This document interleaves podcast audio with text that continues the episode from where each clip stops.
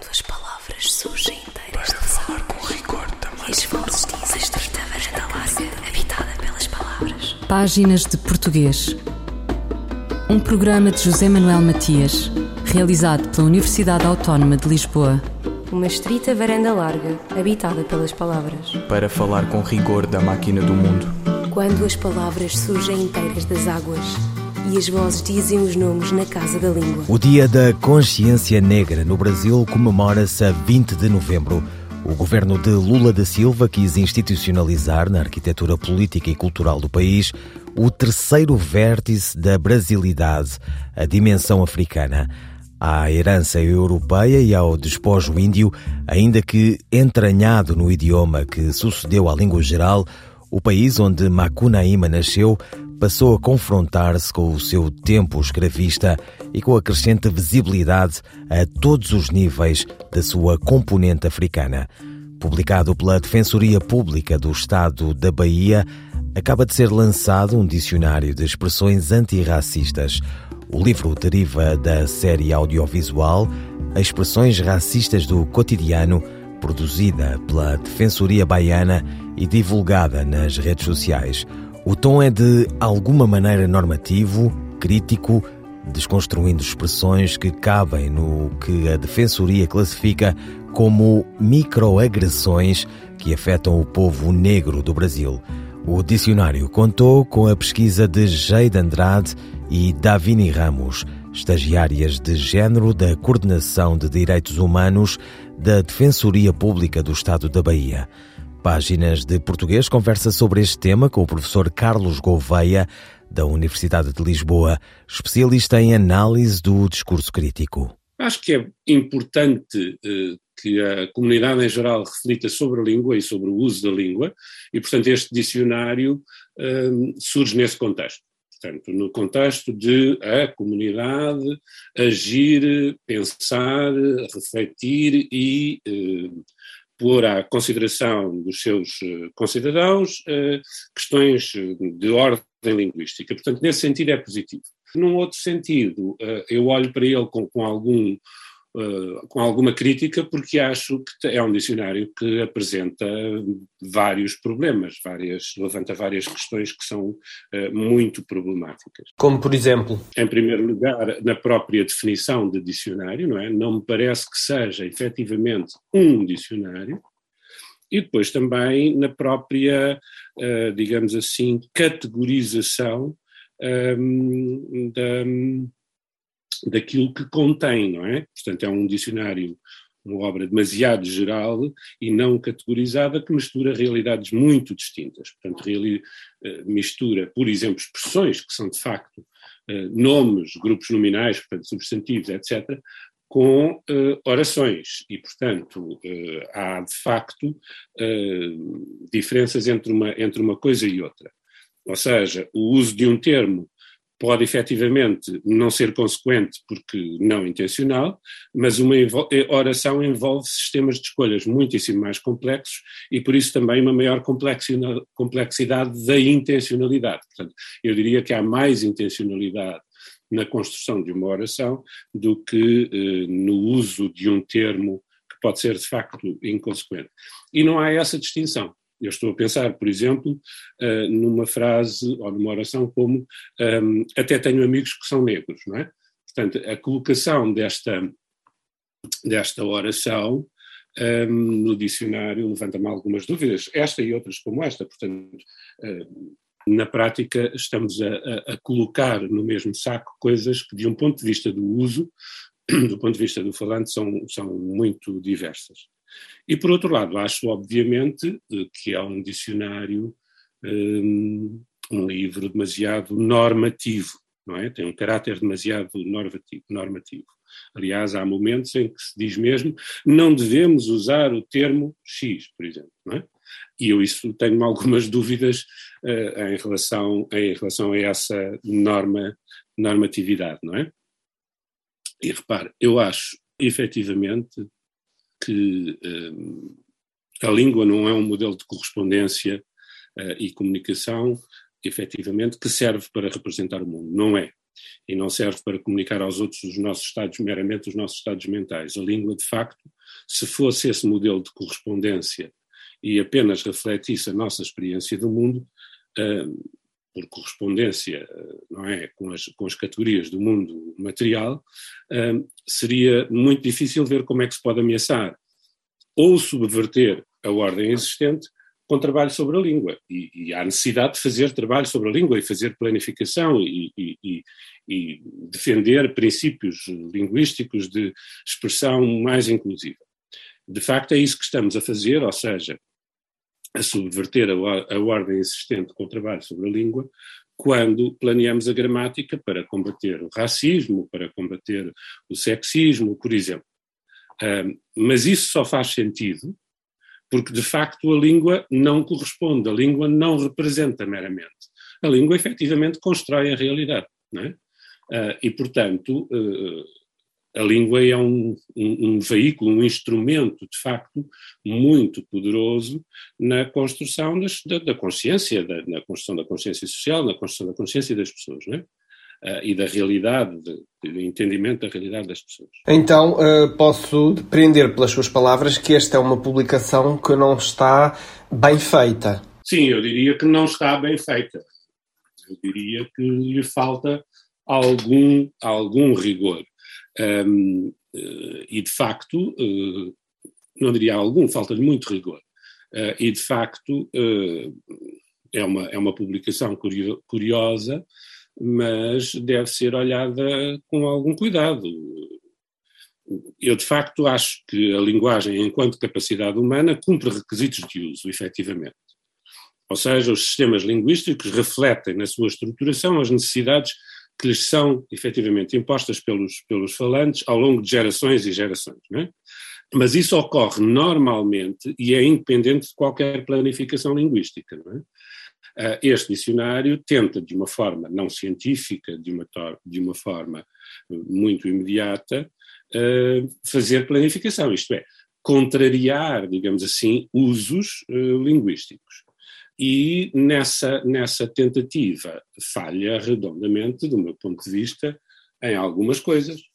algumas, algumas dos exemplos que, que, que refere são curiosos. aprendi alguma coisa em termos de conhecimento de algumas expressões com este, com este dicionário, mas há limites. Há limites. Uh, sei lá, por exemplo, a palavra buçal, não é? Exato. Devemos evitar a palavra buçal porque ela faz referências aos. Tem referências em si aos escravizados que não sabiam falar a, a língua portuguesa. Bom, é assim, eu acho que na generalidade das pessoas esta ligação uh, está completamente ausente. A maior parte das pessoas, dos falantes, não, não estabelece esta relação. Aliás, não há referência a essa relação na maior parte dos dicionários portugueses. Pode haver na maioria, na maior parte dos dicionários brasileiros, mas não há na maior parte dos dicionários portugueses. Alguns dicionários portugueses referem esse aspecto, eh, mas a grande maioria deles não. Isto é, essa relação está perdida na história, digamos assim. E, portanto, as pessoas, quando efetivamente usam buçal, estão a usar com, com um significado muito preciso, muito particular, que é efetivamente aquele que o próprio dicionário escolhe uh, para usar uh, em vez de, da expressão buçal, não é? Um, e, portanto, eu acho que há algumas, algumas escolhas que não deveriam ter sido feitas caso de inveja branca, meia tigela, eh, não sei. Tenho algumas dúvidas em relação a essas, a essas expressões e, e faço relação, estabeleço relação com as expressões idiomáticas, não é? A maior parte dos falantes não sabe a origem das expressões idiomáticas, uh, o significado preciso das expressões idiomáticas, sabe, sabe o significado de uso, não é? O significado com que usa, efetivamente, o que quer dizer com aquela expressão, portanto, é o significado de uso. Um, de resto, quem é que sabe o que é que efetivamente está na origem de pintar a manta ou, uh, estou a falar do, do, falante comum, não é? Uh, ou fazer 30 por uma linha, etc, não é? Uh, neste caso deste dicionário estamos um pouco a falar de questões como esta, não é? as pessoas não têm efetivamente a noção uh, de que há uh, algum momento histórico, no, em algum momento histórico, uma relação, digamos assim, com práticas racistas, etc. E eu acho que nós devemos também uh, pensar nos momentos históricos em que as, as, as palavras foram usadas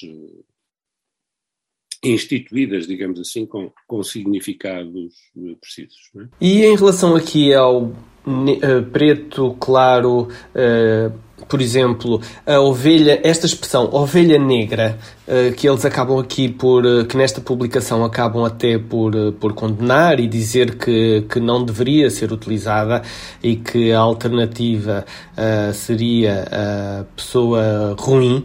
Esta expressão, de facto, tem esta origem?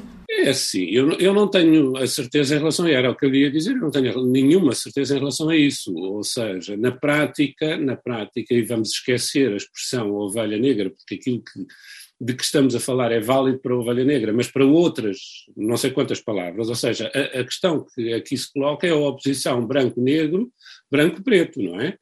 E essa oposição, de um ponto de vista cultural, em que o branco é associado a características positivas e o, o, negro a características negativas, digamos assim, não sei se efetivamente tem a ver com uh, a, escraviza, a, escravização, não, tem a ver, não sei se tem a ver com, com, com, esse contexto.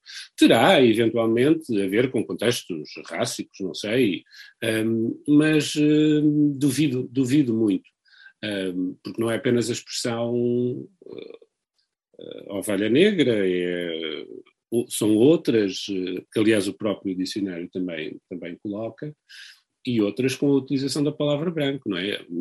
Eh, uma das, uma das que é usada é inveja branca, por exemplo, é? Mas há outras que não estão no dicionário. A mentira branca, por exemplo. A mentira branca é uma, uma mentira que é encarada positivamente, ou seja, não é uma, é uma mentira inofensiva, não é?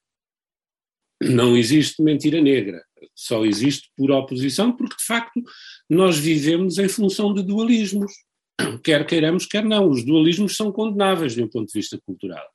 Mas vivemos em função desses dualismos e depois a, a, a caracterização de um par uh, do dualismo implica a caracterização por oposição, portanto, do outro. Não é? se, se um é positivo, o outro é negativo. Essa é a característica fundamental dos dualismos. Carlos Gouveia, professor da Universidade de Lisboa, especialista em análise do discurso crítico, estudos de género, gramática sistémica funcional, registro e teoria de género sobre o Dicionário de Expressões Antirracistas.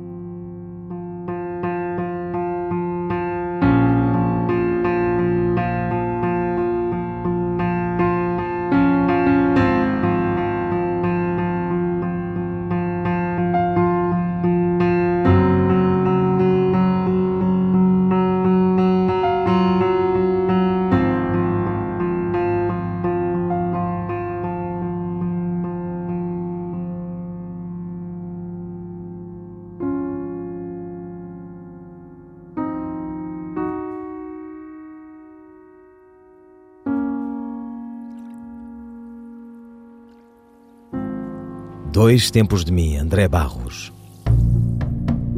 Fulgurações do nosso idioma. Um apontamento da professora portuguesa Carla Marques. A crónica de Carla Marques esta semana sobre a palavra tradição, os seus significados e dimensão que adquiriu ao longo da sua evolução, tudo pensando na tradição de Natal. Na noite de consoada come-se bacalhau cozido, diz-se.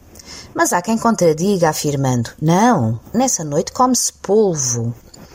Estas são as vozes que se fundam na tradição de Natal. Esta palavra, tradição, encontra as suas raízes no verbo tradere, que significava em latim entregar ou passar adiante. Este ato de entregar que o verbo designava caracteriza-se como sendo um ato que é necessário executar. E, de facto, o nome tradição soube ele próprio guardar a sua tradição. E ainda hoje é de geração em geração que a tradição se define enquanto tal e nos define enquanto seres tecidos de cultura. Passa-se a tradição porque é necessário transmitir e entregar em mãos o que se construiu em comunidade através dos tempos. A tradição, neste seu caminho através dos séculos, associou ainda aos seus sentidos o valor da imutabilidade e do coletivo.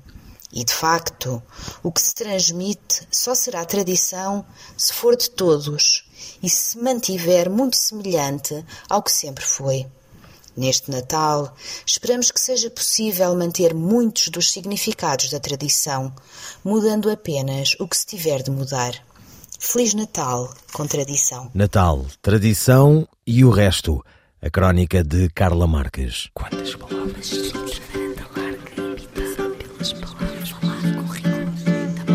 Um dicionário de expressões antirracistas publicado na Bahia. O Dia da Consciência Negra no Brasil, que se comemora a cada 20 de novembro, e a conversa com o professor Carlos Gouveia, da Universidade de Lisboa. A segunda parte desta entrevista aborda a problemática da linguagem inclusiva. Eu costumo dizer, como em tudo na vida, eh, deve reinar eh, o bom senso. Está a falar efetivamente com uma pessoa que eh, defende princípios de linguagem inclusiva, até por questões profissionais, porque trabalho muito na área de facto, da análise do discurso, como referiu há pouco, e, portanto, eh, sou muito sensível um, na, análise, na análise que faço dos usos linguísticos a questões de discriminação, seja essa discriminação racial, eh, social, eh, sexual, de orientação sexual, seja o que for. É? Portanto, sou muito, efetivamente, muito sensível a esses aspectos e defendo princípios de linguagem inclusiva, mas com algum bom senso, é? ou seja, é necessário uh, pensar também nos limites da língua. Não vejo uh, necessidade de pensar uh, em alterar a língua quando a língua contempla, por exemplo, de um ponto de vista de género, contempla os dois géneros sei lá, dou-lhe o caso muito concreto uh, da palavra presidenta, uh, que foi introduzida, digamos assim, muito claramente no Brasil, a propósito da senhora Presidente Rousseff. De facto, eu entendo a importância da marcação a marcação política, social, ideológica de se usar presidenta, e ela usava a seu, a seu respeito de uma forma, de facto, de marcação política, eu entendo isso e acho isso extremamente positivo. Mas, efetivamente, um, a palavra presidente contempla os dois géneros. O género é depois definido, digamos assim, pelo artigo determinante que é usado um, uh, com, com a palavra em si. Uh, Portanto, eu não vejo necessidade de se criar uma palavra como presidenta, ok? Mas reconheço a necessidade da sua instituição num contexto particular, como é aquele contexto em que a presidente uh, Dilma Rousseff uh, afirmou a sua, a sua, o seu a sua marcação de género, digamos assim, a sua marcação como mulher num lugar tipicamente ocupado por homens. Portanto, eu entendo isso e isso interessa-me muito particularmente de um ponto de vista histórico, de um ponto de vista social.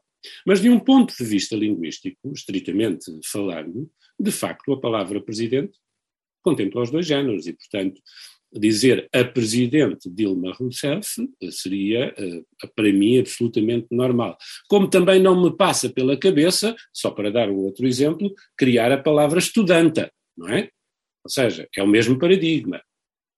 Portanto, eu, eu, compreendo algumas exceções neste caso, mas eh, acho que deve imperar a, a algum bom senso. Não vamos agora atrás de, um, de uma necessidade marcadamente política, social, num determinado momento histórico num país, um, atrás disso para mudar o género uh, de uh, não sei quantas palavras que existem na língua portuguesa. Portanto, é necessário algum, algum bom senso, digamos assim, uh, nestas, nestas questões.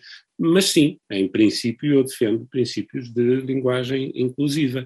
Se me perguntar se uh, acho que se deve dizer o homem para falar da humanidade, não, eu não, não uso a expressão o homem para falar da humanidade, falo, digo a humanidade, falo no ser humano, mas não digo o homem nesta acessão de humanidade.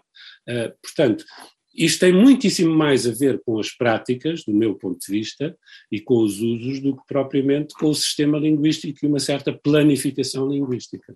Carlos Gouveia, professor da Universidade de Lisboa, especialista em análise do discurso crítico, estudos de género, gramática sistémica funcional, registro e teoria do género, sobre o Dicionário de Expressões Antirracistas, uma publicação da Defensoria Pública do Estado da Bahia a propósito do Dia da Consciência Negra, que se comemora a 20 de novembro.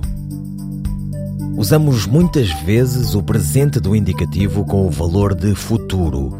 Por exemplo, amanhã vou ao teatro. Estarão alguns tempos verbais a mudar? A resposta de Sandra Duarte Tavares. Este é um tema muito interessante se refletirmos um pouco sobre o uso de alguns tempos verbais em português, vamos encontrar algumas surpresas. Por exemplo, o presente indicativo raramente exprime uma ação no momento presente. As frases faço ginástica ou leio jornais não significam que me encontro neste momento a fazer ginástica ou a ler um jornal. Estas frases exprimem sim uma ação habitual, sinónima de costumo fazer ginástica e costumo ler jornais. Por outro lado, numa frase como vamos a Paris nas próximas férias, usamos um verbo no presente do indicativo com um valor de futuro, sinónimo de iremos a Paris nas próximas férias. Em relação ao tempo pretérito imperfeito do indicativo, quem não conhece o célebre diálogo num café, cria um copo com água. Se faz favor, e o, o empregado responde habitualmente queria, porque já não quer. Ora, neste caso, verificamos que o imperfeito exprime uma ação presente, sinónimo de quero. É o chamado imperfeito de cortesia. E numa frase como gostávamos de visitar essa cidade, usamos o imperfeito em vez do condicional. Gostaríamos. Estarão os tempos verbais a mudar? A língua é viva e os seus elementos constituintes também. Sandra Duarte Tavares, linguista. Eu, El Rei, faço saber aos que este alvará virem que hei por bem me apraz dar licença a Luís de Camões para que possa fazer imprimir nesta cidade de Lisboa uma obra em octava rima chamada Os Lusíadas. Estante Maior, em colaboração com o Plano Nacional de Leitura. Ladainha dos Póstumos Natais, de David Mourão Ferreira, em Cancioneiro de Natal.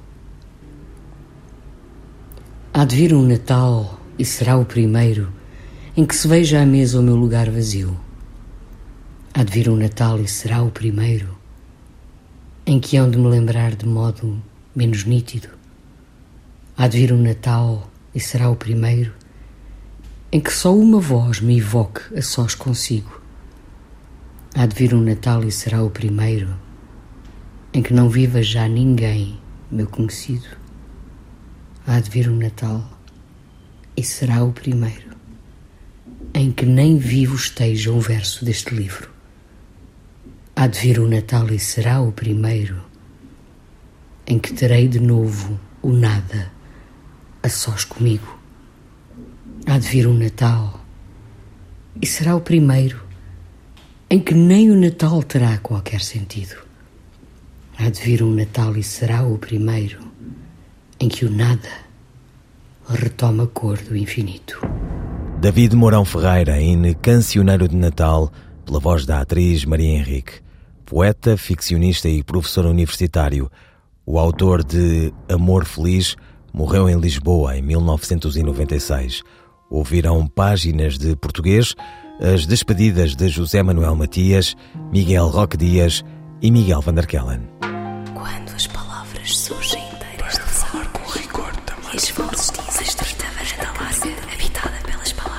Páginas de português. Um programa de José Manuel Matias, realizado pela Universidade Autónoma de Lisboa. Uma estrita varanda larga, habitada pelas palavras. Para falar com rigor da máquina do mundo. Quando as palavras surgem inteiras das águas e as vozes dizem os nomes na casa da língua.